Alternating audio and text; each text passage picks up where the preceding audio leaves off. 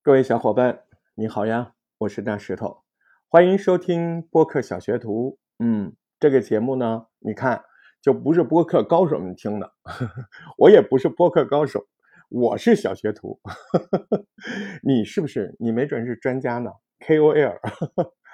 呃，今天聊什么呢？我们当然都是聊一些入门的概念的问题，聊深了我也聊不了啊。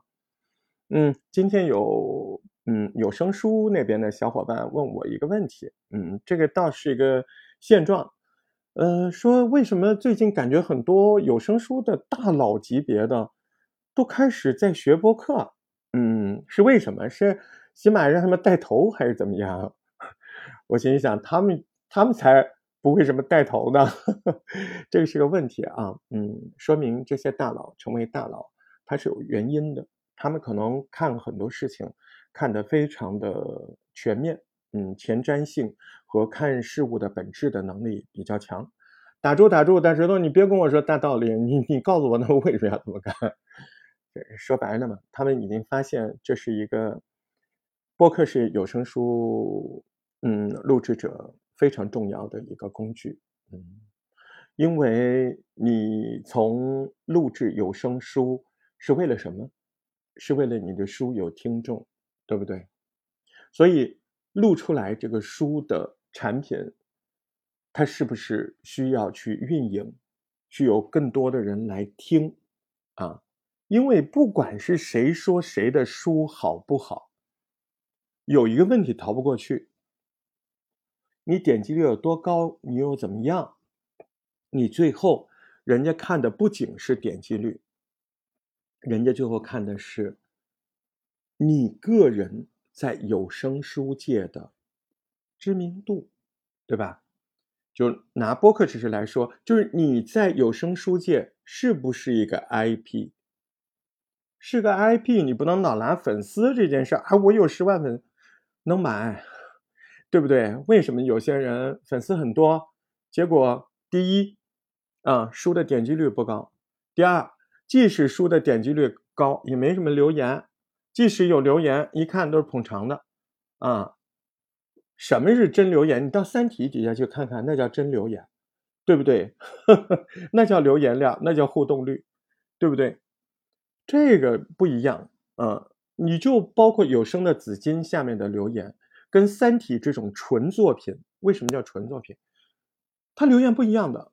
有声的紫金下面很多的留言，并不是为情节，就是一些呃。有声演播的呃后来者对有对有声的紫金的那种个人崇拜，你到《三体》下面去看，那才叫留言，对吧？人家人家在下面聊的是对剧情的渴望，对演播的风格啊，我我喜欢这个《三体》的广播剧版的啊，我喜欢王老师这个版本，那是真听众。最重要的是，来收回来。你个人，你这个艺名啊，你这个艺名，它在整个的听众当中能够激起多少互动，这是一个问题吧，对吧？那第二个问题呢？第二个问题，你的这个名字，除了你这本书能够带着它走，扩大影响力，你就没有别的办法了。你说，那我也希望这个这个喜马总部派人来采访我呀，嗯，他不来呀，嗯，我也希望各电视台来采访我呀，他他他不来呀，不来没关系啊，不来你可以自己搞啊，对吧？播客不就是这个吗？对不对？你别以为平台平台采访你还只有这个平台能放，你自己做个播客。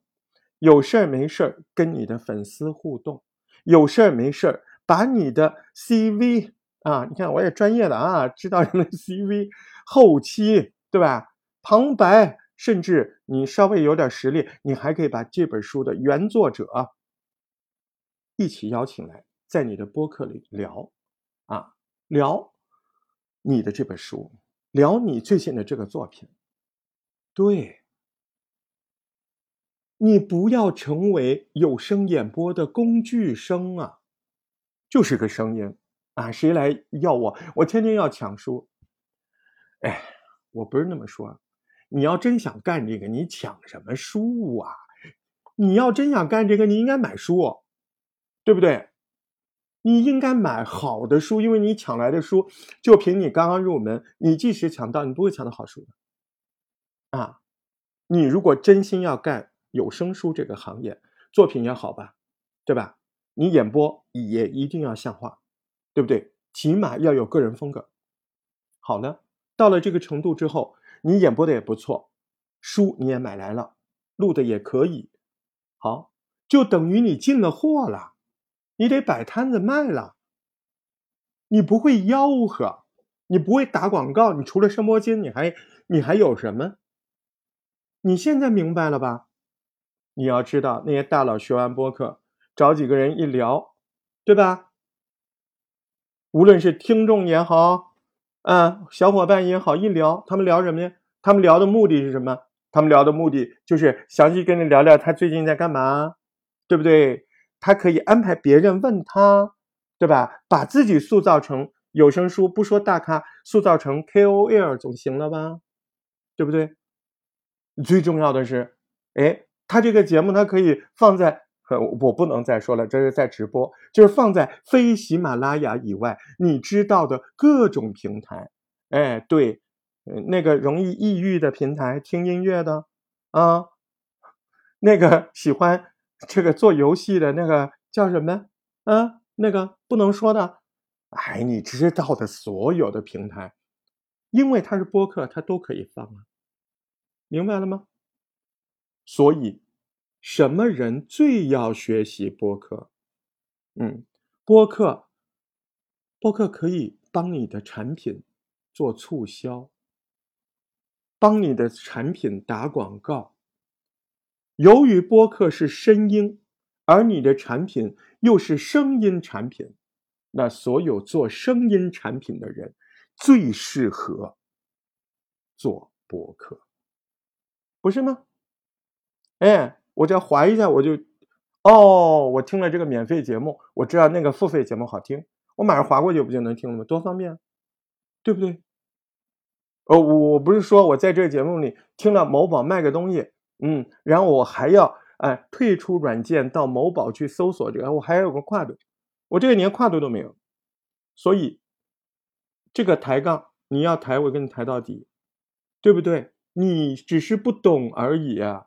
最适合做播客、最需要做播客的就是有声书演播者，尽快的学习这个播客，塑造自己成为有声界的 KOL。打造自己的作品和自己演播的风格，最具体的办法就是做播客，嗯，自己谦虚的聊自己，或者设计几个小伙伴来把自己捧捧就行了吧？这玩意儿跟某某拍个大片，然后要反复的录花絮，有什么区别啊？你看我们现在知道一个。大片，然后去电影院买票看这个过程之前，你不是首先在各个平台上看到的花絮啊？那现在你说这些花絮一定是那些博主自己做的吗？一大半都是那个电影投资商他来说，哎，几个伙伴们，哎，我们新片来了，哎，补贴也有一点儿，你们做点这样节目吧。那我们同事几个老老同事做影评的。他每天任务就这个呀，就这这里面透出来一个什么道理？就再好作品要得宣传，特别是文艺作品，啊，文艺作品中最重要的、最方便的就是声音作品，啊，你自己就有声书演播者，你不更要学会用播客这种形式把自己有声书给卖掉啊，把自己有声书筹集更多的粉丝啊，你不更得嗯打造一个个人小电台来宣传自己有声书的风格？来让更多的听众知道你这个有声书人，你要做了这个事儿，那真的是把这个事儿做好，就可以扭转你在有声书界的地位了。那到时候现状就是别人有书来找你了，不是吗？很多人都不知道破这个局，这个局就是你得会做播客，因为会做播客就是自己会宣传自己。等到你自己宣传自己宣传的不错的时候，你一定会有回流很多的粉丝也好，书商也好，编辑也好，甚至小说的演播者，他干不过你的。小说的作者他会想，哎，我得想想我这本书找谁播，然后听这播客，这几个人不错呀，嗯，我来联系他，在下面留个言，我写了一部啊什么什么，呃，老师要不考虑播一下，人家来请你了。这一切一切有没有可能？完全有可能。那可能的实现度是什么？你播客做的勤不勤，好不好？你播客的水平，你要知道，你现在如果是做这件事儿，那对于你来说，每一期节目都为你省声波金，你还没赚钱，你都赚钱了，对不对？好，这节目就点到为止了。啊，我是大石头，啊，呃，这个谈播客艺术，别跟我谈。谈播客入门，跟我谈谈啊，太深的不行。但怎么快速入门？大石头还比较有经验。呃，怎么联系我啊？大石头全拼啊，大大石石头头八幺八，哎，那个绿色软件，你找我好了，咱们好好聊聊。下回再见。